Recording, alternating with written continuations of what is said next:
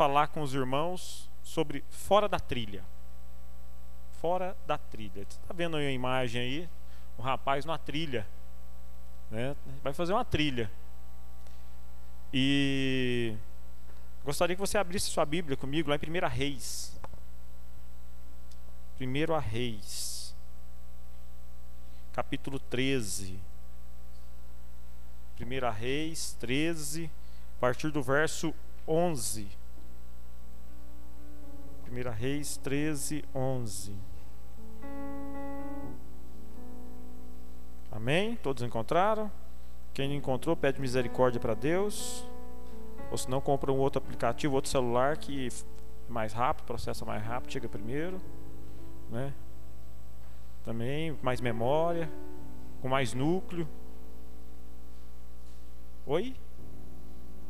Nada não? Então tá bom.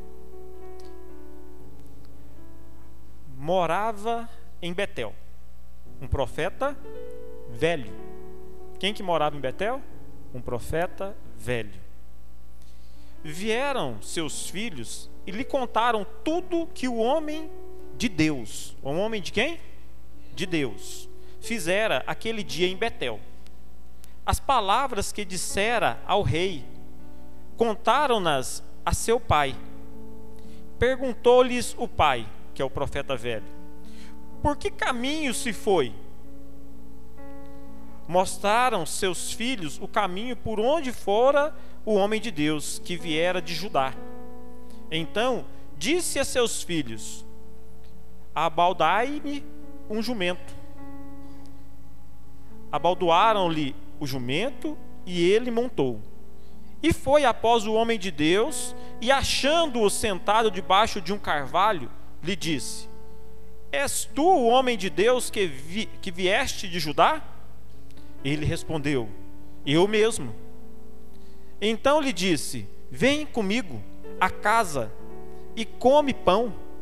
Porém, ele disse: Não posso voltar contigo, nem entrarei contigo, não comerei pão nem beberei água contigo neste lugar, porque me foi dito pela palavra do Senhor: ali não comerás pão, nem beberás água, nem voltará pelo caminho por que foste. Ele não podia voltar pelo caminho que foste. Ele tinha uma trilha. Tornou-lhe ele: Também eu sou profeta como tu, o velho falou. E um anjo me falou por ordem do Senhor, dizendo: Faze-o voltar contigo à tua casa, para que coma pão e beba água. Porém, mentiu-lhe. Então voltou ele e comeu pão em sua casa e bebeu água. Estando eles à mesa, veio a palavra do Senhor ao profeta que eu tinha feito voltar. Qual que é o profeta que fez ele voltar? O velho. Que, que é? veio a palavra do Senhor a ele? Falou o quê? E clamou ao homem de Deus que viera de Judá, dizendo assim: Assim diz o Senhor, porque foste rebelde à palavra do Senhor e não guardaste o mandamento que o Senhor teu Deus te mandara, mandara antes, voltaste e comeste pão e bebeste água no lugar de que te dissera: Não comerá pão, nem beberá água. O teu cadáver não entrará no sepulcro de seus pais depois de o profeta a quem fizera voltar a haver comido pão e bebido água, abardoou para ele o jumento. Foi-se, pois, e um leão o encontrou no caminho e o matou. E o seu cadáver estava atirado no caminho, e o jumento e o leão parados junto ao cadáver. Amém? Feche seus olhos, vamos fazer mais uma oração. Pai, nós te damos graça pela tua palavra pela tua poderosa palavra. Porque o Senhor, ó Deus, é quem nos dirige pelos caminhos, que nos ensina a trilhar pela tua palavra. Que a tua palavra possa ser eficaz, como sempre é, Pai. Mas que através dos meus lábios o Senhor possa me usar como ferramenta poderosa nas mãos do Senhor para poder que a tua palavra possa penetrar nos corações dando entendimento, sabedoria a cada um que aqui está, Pai. E assim eu oro, em nome de Jesus. Amém? Querido, toda trilha, toda trilha feita leva-nos a um destino, correto? Toda trilha que é feita, ela tem o propósito de levar a um destino. E toda trilha, antes dela existir, ela teve que ser criada por alguém. Uma trilha não nasce do nada. Quando você vê um trilheiro no meio do pasto, você sabe que é uma vaca, uma atrás da outra, andou ali até amassar a grama e fazer aquele trilheiro. Então, uma trilha ela não sai do nada, alguém cria uma trilha. E muitas das vezes somos nós mesmos criando a nossa própria trilha e assumindo o risco de encontrar ou não o tão destino almejado. Não é assim? Não, eu vou andar pelos meus caminhos. Eu sei o que eu estou fazendo. Não preocupa comigo não. Eu sei onde é que eu estou pisando. Só que eu tenho algumas perguntas que cada um de nós deve responder para entender qual caminho trilhar ou se devo criar o meu próprio caminho. Algumas perguntas básicas. Porque o homem de Deus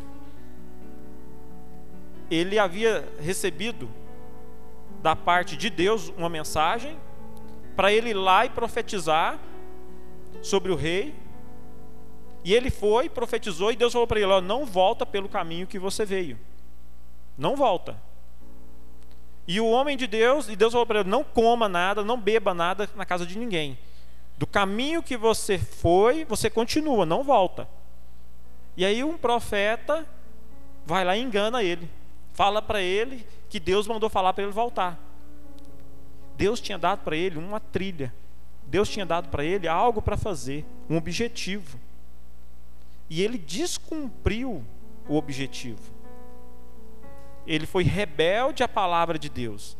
Deus, ele não volta na palavra dele. Se ele falou, ele vai cumprir. Se Deus falou para você não fazer, não faça. Deus não vai falar para você, faz isso e depois falar para você, não, não, não, eu errei, não é para fazer. Ele é Deus, ele não vai errar. Mas o que eu quero entender com você são algumas perguntas, três perguntas. Qual o seu objetivo na vida? Você tem um objetivo na vida? Qual é ele? Você nasceu para ter, ser ou viver. Por quê? Você já parou para pensar? Qual que é o objetivo seu? Para que, que você nasceu?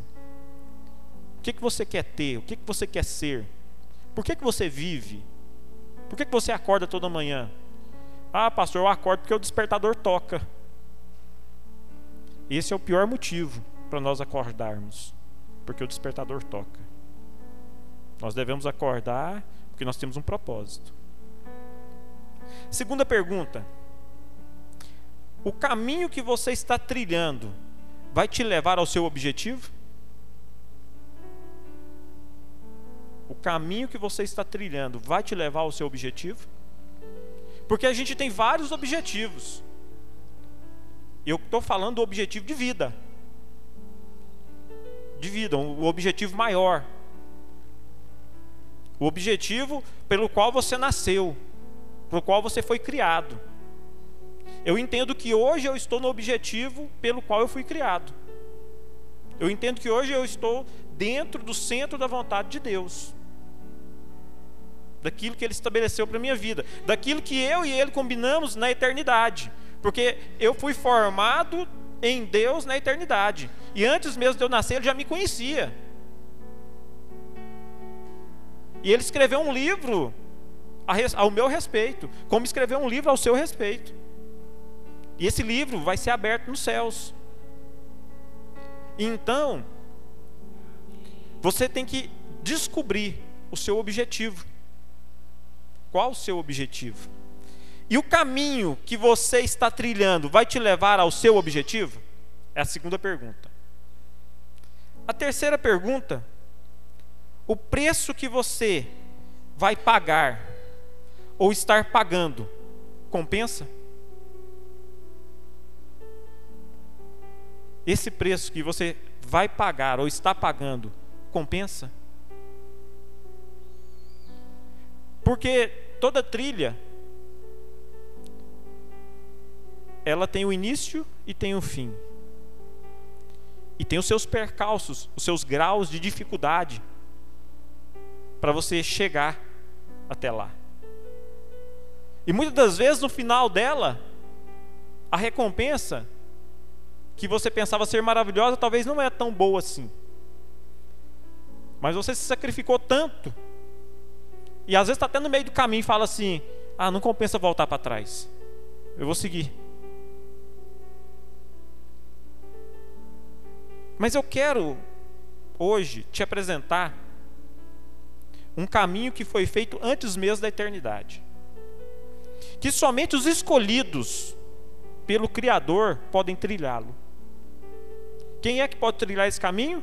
Os escolhidos. Não é qualquer um que dá conta. É somente os escolhidos. Por quê? Porque eles foram criados para isso. Pois para o mundo como um todo, é um caminho de extrema dificuldade e cheio de obstáculos. Mas o que o Senhor escolheu pode trilhá-lo. O próprio Deus, em sua imensa sabedoria, onde ser humano algum consegue, né, nem sequer arranhar a sabedoria de Deus.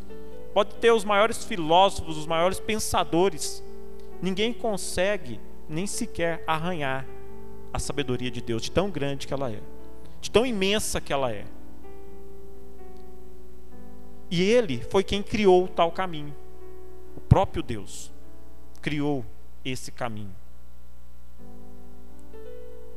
Porque não basta ele ter criado, ele se fez também o caminho. Ele se fez o caminho. Como assim, pastor? ele se fez homem. Porque na sua glória e na sua majestade, ele estabeleceu um caminho para os homens. Só que o homem podia falar assim: é, o senhor fez esse caminho, mas eu sou homem, eu não sou Deus. Mas aí, o próprio Deus se fez homem, habitou entre nós, encarnou e também caminhou pelo mesmo caminho que ele já tinha trilhado, tinha criado na eternidade. Antes de tudo existir, esse caminho já havia sido feito e projetado. E o próprio Senhor, se fazendo homem, trilhou o caminho. Agora, para que, que ele fez isso? Para mostrar para mim e para você que é possível nós também trilharmos. E todos os que ele trilhar, chega a um destino sem igual. Que destino é esse, pastor? É um lugar onde você vai ter vida plena e abundante. Talvez muitos morreram sem receber esse caminho, como Abraão, em vida. Mas na glória, todos que esperam receber o seu galardão irão usufruir do descanso eterno. Quando fala descanso, não é dormir. Quando fala descanso, é descansar das lutas, das aflições, das doenças, das dores, do mal. Entrar no descanso de Deus, onde tudo é perfeito. Onde não tem mais dor, onde não tem mais morte. Aonde não tem mais conta para pagar, onde não tem boleto. Quem que inventou esse negócio do boleto só pode ter sido do inferno, né? Compra tudo à vista logo, paga no dinheiro. Quem foi inventar esse negócio de boleto? Misericórdia. Duplicata. Né? Então assim, quando você entra no descanso, se você gosta de beber Coca-Cola e de comer picanha, no céu, talvez não tenha Coca-Cola e nem picanha, mas tem algo muito melhor, mais saudável e que vai ser mais, muito mais prazeroso. Talvez você goste de beber a sua cerveja, mas no céu não vai ter cerveja, mas vai ter coisa melhor. Muito melhor. Então, entender que viver para trilhar o caminho do Senhor é viver para chegar no lugar de descanso, um lugar final aonde nós temos a esperança de que lá tudo o que nós passamos aqui vai ter compensado o preço das dificuldades, dos níveis de obstáculos que nós tivemos que superar. Mas vejamos o caminho, né? Que caminho é esse? Vamos ver. João 14, 6 diz assim: Disse-lhe Jesus: Eu sou o caminho, e a verdade e a vida. Ninguém vem ao Pai senão por mim. Então, primeiro, para nós chegarmos no descanso, para nós chegarmos nesse local onde Deus está nos esperando, onde o Pai está de braços abertos para nos acolher, somente por Jesus, porque ele, se, ele fala: Eu sou o caminho, eu sou a verdade e eu sou a vida. Ele é tudo isso. Ele não está falando que eu posso te mostrar o caminho, não. Ele não está falando eu posso te dar vida, não. Ele não está falando eu, sou, eu posso te mostrar a verdade, não. Ele está falando o seguinte: eu sou o caminho. Você tem que andar por mim. Você tem que andar em mim. Não é onde eu pisei, mas é em mim. Eu sou a vida. Se você quer ter vida, ah, pega ela comigo, porque eu sou o dono dela. Eu sou a vida. E a verdade, toda a verdade que pode ser relativa pelo mundo, ela cai por terra quando ela se encontra com Jesus, que é o Criador de todas as coisas, ele tem as respostas de todas as coisas, então toda a verdade está nele, porque todas as coisas foram criadas por meio dele e para ele. Nós precisamos entender isso, nós precisamos entender essa verdade, e muitas das vezes a gente não quer entender porque vai contra a nossa própria verdade, aquilo que nós achamos que é verdade. E na verdade, a nossa verdade não é verdadeira, e sim é de Jesus. Ficou confuso, né? Mas é verdade, né? Ficou confuso, mas é verdade. Mas por que Jesus se auto-intitula o caminho? Você já parou para perguntar? Lá em Deuteronômio 32, 4. Deuteronômio 32, 4 diz assim: Eis a rocha suas obras são perfeitas. Porque todos os seus caminhos são juízo. Deus é fidelidade e não há nele injustiça. É justo e reto. Quem que é a rocha? Jesus. Mudando aqui, ó, eis que Jesus, as suas obras são perfeitas. Aquilo, alguém tem aqui que consegue chegar à perfeição?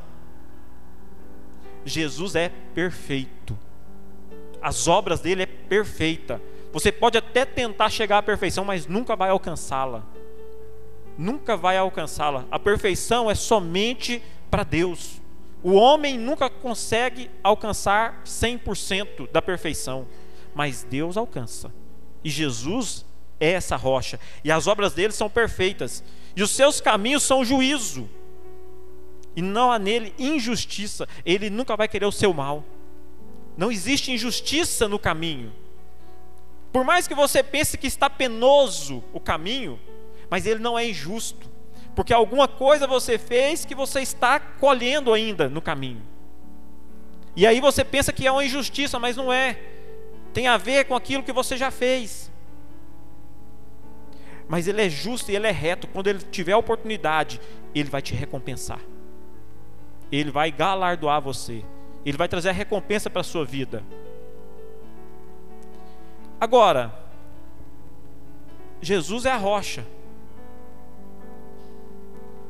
Satanás queria ser como ele. Satanás queria o lugar dele. Satanás queria, não queria ser maior que Deus, ele queria ser, sentar no lugar de Deus. Olha o que é que diz Isaías 14. Como caíste do céu, ó estrela da manhã, filho da alva, como foste lançado por terra, tu que debilitavas as nações, tu que dizias no teu coração: Eu subirei ao céu, acima das estrelas de Deus exaltarei o meu trono, e no monte da congregação me assentarei. Nas extremidades do norte subirei acima das mais altas nuvens e serei semelhante ao Altíssimo. Contudo, serás precipitado para o reino dos mortos, no mais profundo do abismo. Foi o decreto de Deus para Satanás. Pela astúcia dele de querer ser como Deus. Então, há um juízo aqui. Um juízo. E através desse juízo é que nós tivemos o privilégio de poder ser como Jesus. Porque se não fosse isso, porque Deus, quando Satanás cai, Deus dá o privilégio ao homem de ser como Jesus, de andar como Jesus.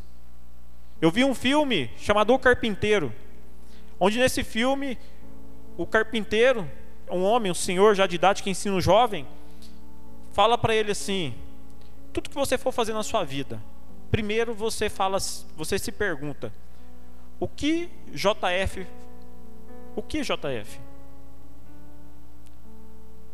O que Jesus faria? Pergunta no seu lugar, o que JF? Eles usam essa abreviação. O que Jesus faria? Que decisão Jesus tomaria? E interessante que em Provérbios 4, 18 diz assim: ó, Mas a vereda dos justos é como a luz da aurora, que vai brilhando mais e mais até ser dia perfeito. Eu quero traçar com você o caminho de Jesus. Jesus é como o sol que nasce. A justiça dele é como esse sol que vai se levantando. Eu já contei isso aqui para vocês. Quem lembra aqui da estrela da alva que a gente vê? Muitos falam estrela d'alva, né? Mas a estrela da alva. Aquela estrela que quando você vai cedo assim para Goiânia, você vê ela bem no cantinho assim, sozinha, bem forte. Aí depois que o sol nasce forte, a estrela some. Aquela estrela da alva chama-se Vênus, é o planeta Vênus. Simboliza Satanás, querendo subir até os mais altos. Mas aí ele se esquece que a glória do nosso Deus, a majestade dele é tão grande que ofusca ele. O sol vem, tipificando a glória de Deus, e apaga a estrela da alva. Então a, o sol, quando ele vem, ele está mostrando a justiça de Deus nascendo. E quando ele chega ao meio-dia, é a perfeição. E quando ele vai se pondo, ele vai se colocando o juízo. Mas onde é que está isso, pastor, na Bíblia? Está aqui, ó. Lá em Ezequiel, no capítulo 43, verso 1 e 2 depois o 4 e o 7, diz assim: Então o homem me levou à porta que olha para o Oriente. Oriente, todos nós sabemos que é onde nasce o sol, leste. Por isso que lá no Japão já é manhã de segunda-feira. Lá já é manhã de segunda-feira. Lá nasce primeiro o sol, no Oriente. E eis que o caminho do Oriente vinha a glória de Deus de Israel. E a sua voz era como o ruído de muitas águas. E a, tu, e a terra resplandeceu por causa da sua glória. E a glória do Senhor entrou no templo pela porta que olha para o Oriente.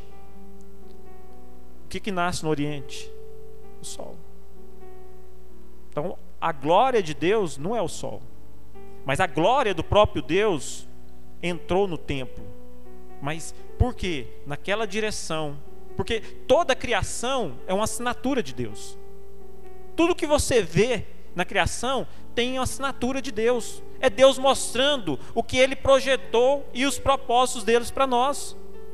Então, Jesus é a justiça que nasce e vai se tornando perfeita. Só que em Ezequiel também fala assim, ó: depois disso, o homem me trouxe pela entrada que estava ao lado da câmara da porta, as, câmaras santas dos sacerdotes, os quais olhavam para o norte. E eis que ali havia um lugar nos fundos extremos, que olham para o ocidente. Ocidente é pôr do sol. Pôr do sol. E o que, que acontece no pôr do sol? Este é o lugar onde os sacerdotes cozeram a oferta pela culpa e a oferta pelo pecado. e onde cozeram as ofertas de manjares, para que não tragam do átrio exterior, assim santifiquem o povo. A justiça nasce, se torna perfeita e se completa pagando o preço pelo pecado. Esse é o caminho de Jesus. A antiguidade, os profetas, tudo apontava para um caminho de justiça e de juízo. E no meio desse caminho, você se tornava santo. Por quê? Porque você não tem como pagar o juízo. Jesus veio e pagou. Ele se fez justo, ele se fez pecado e nos justifica. Porque senão teria que no final você dar conta diante de Deus. Então a santidade. Você pode dizer, mas esse caminho eu já sigo. Bom, então você deve alcançar a perfeição de Cristo. Porque se você já conhece esse caminho, se você já trilha esse caminho, porque todos somos cristãos, então você precisa alcançar essa perfeição. Pastor, o senhor falou que não tem como alcançar, mas a palavra manda a gente alcançar. Porque ele vai completar essa boa obra quando nós chegarmos lá na glória. Então, eu preciso lutar para me chegar o mais próximo de Jesus, ser o mais próximo de Jesus.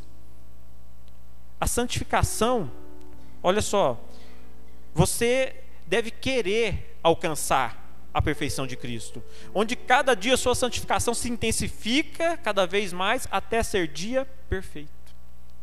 Você não se torna um santo do dia para a noite, mas você vai se tornando, e a sua justiça vai brilhar até ser dia perfeito. Olha o que, é que diz Provérbios 16, 17. O caminho, do, o caminho dos retos é desviar-se do mal, e o que guarda o seu caminho preserva a sua alma. Lembra do profeta de Deus, lá o homem de Deus? Ele não guardou aquilo que Deus mandou ele fazer.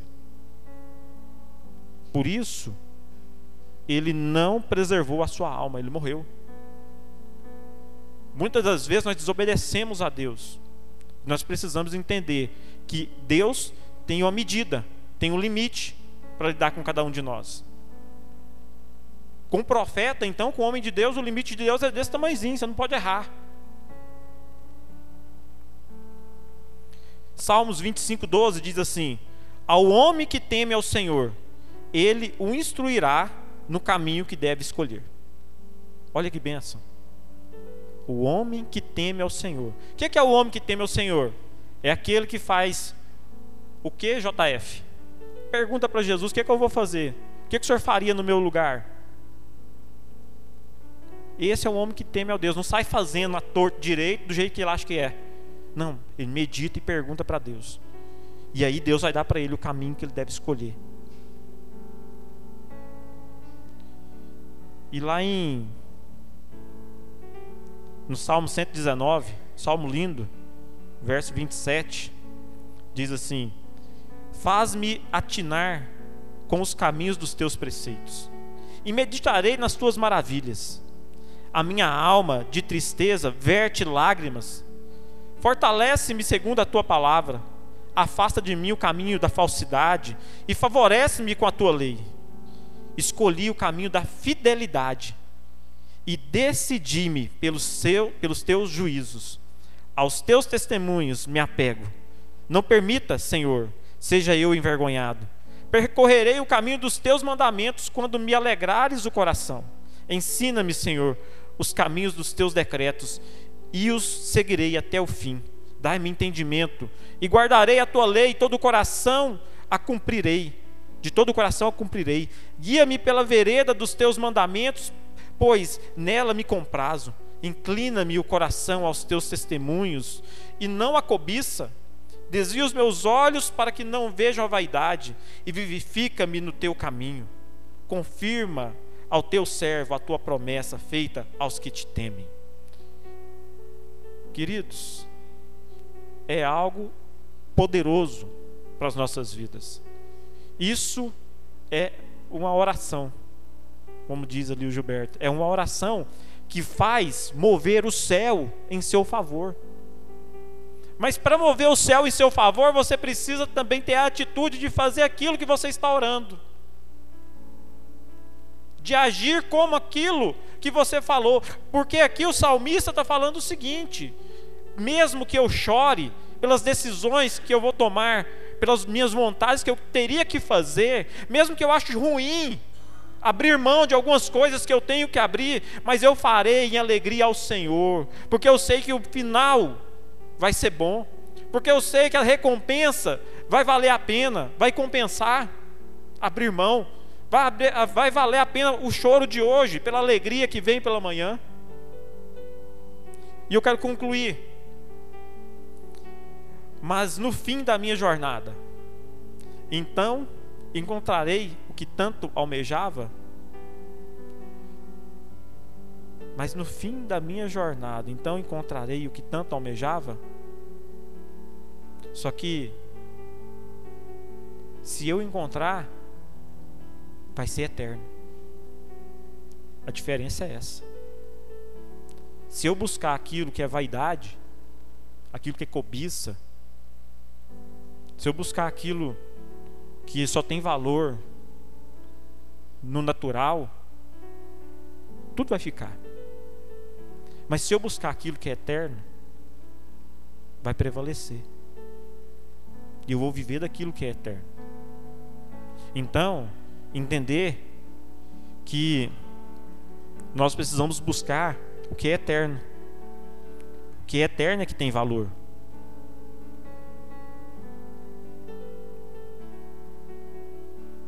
João 8, 12 diz assim: De novo, lhes falava Jesus, dizendo: Eu sou a luz do mundo. Quem me segue não andará nas trevas, pelo contrário, terá a luz da vida. João 8,12. Como eu tinha dito, chamar o Jairo, Ministério do Louvor. O sol nos revela a sua majestade. O sol revela o que? A majestade de Deus. A lua nos revela a sua humanidade. A criação sempre vai apontar para o propósito eterno da salvação e redenção para o homem. Tem uma passagem que fala assim: Faço nascer o sol sobre os bons e os maus, e faço chover sobre o justo e o injusto. Duas categorias. O sol que ele faz nascer é a salvação. A chuva é a bênção. Deus quer salvar todos, bons e maus. E Deus quer abençoar tanto o justo como o injusto. Existe uma graça para todos. Existe algo que é para todos. Então a criação aponta para esse propósito eterno de salvação e redenção do homem. Um caminho para trilhar. Porque se você está fora desse caminho, chegou a hora de você entrar para ele. Um caminho para trilhar. O sol é a sua coroa, e a lua, o seu cetro que governa a natureza, e a terra, os estrabos dos seus pés. É isso. Você está fora do caminho? Então chegou o momento de se encontrar com Ele novamente, com o caminho.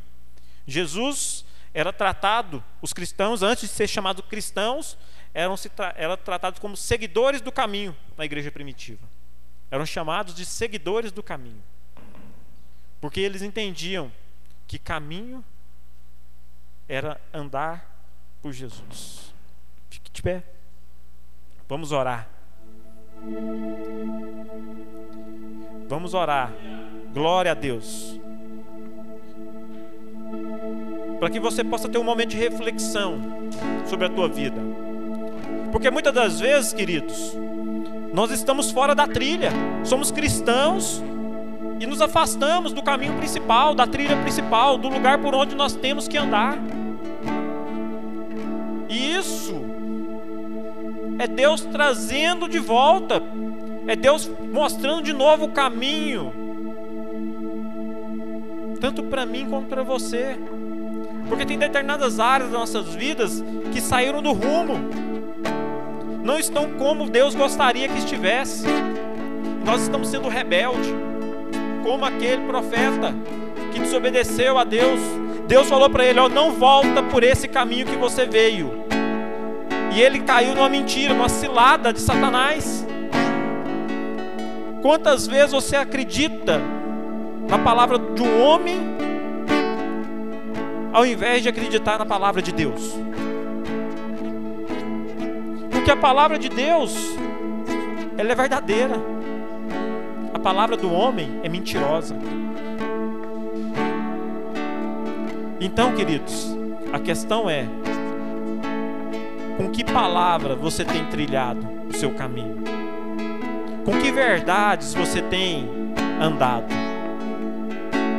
É só as verdades da tradição? São as verdades do que você aprendeu na televisão? São as verdades da mídia? Quais são as suas verdades? Porque são as suas verdades que te colocam no caminho. Entender que a vida, ela não é feita de vários caminhos. Porque você não é mais de um, você é uma pessoa só, você sempre vai estar num único caminho. Você não consegue se dividir e andar por vários caminhos. Você sempre vai estar trilhando um único caminho. Agora, apenas um caminho te leva à vida eterna. Apenas um caminho te leva ao descanso, aonde não haverá choro, onde não haverá dores, onde não haverá mais amargura, onde você vai ser resolvido em todas as áreas da sua vida. E isso não precisa esperar a eternidade chegar. Você já pode viver isso, isso hoje. Você pode ter isso hoje. Pastor, mas eu não sou feliz. Primeiro, você não nasceu para ser feliz. Você nasceu para cumprir um propósito de Deus. E a partir do momento que você cumpre o propósito de Deus, você vai ser feliz. A felicidade não está num sentimento, mas no compromisso que você tem desde a eternidade com Deus Todo-Poderoso. Enquanto você não entender que você tem um propósito do céu na terra e que você tem que trilhar esse propósito, você vai continuar buscando a felicidade e nunca vai encontrá-la. Porque o verdadeiro ideal de vida está em cumprir o propósito para o qual você foi feito.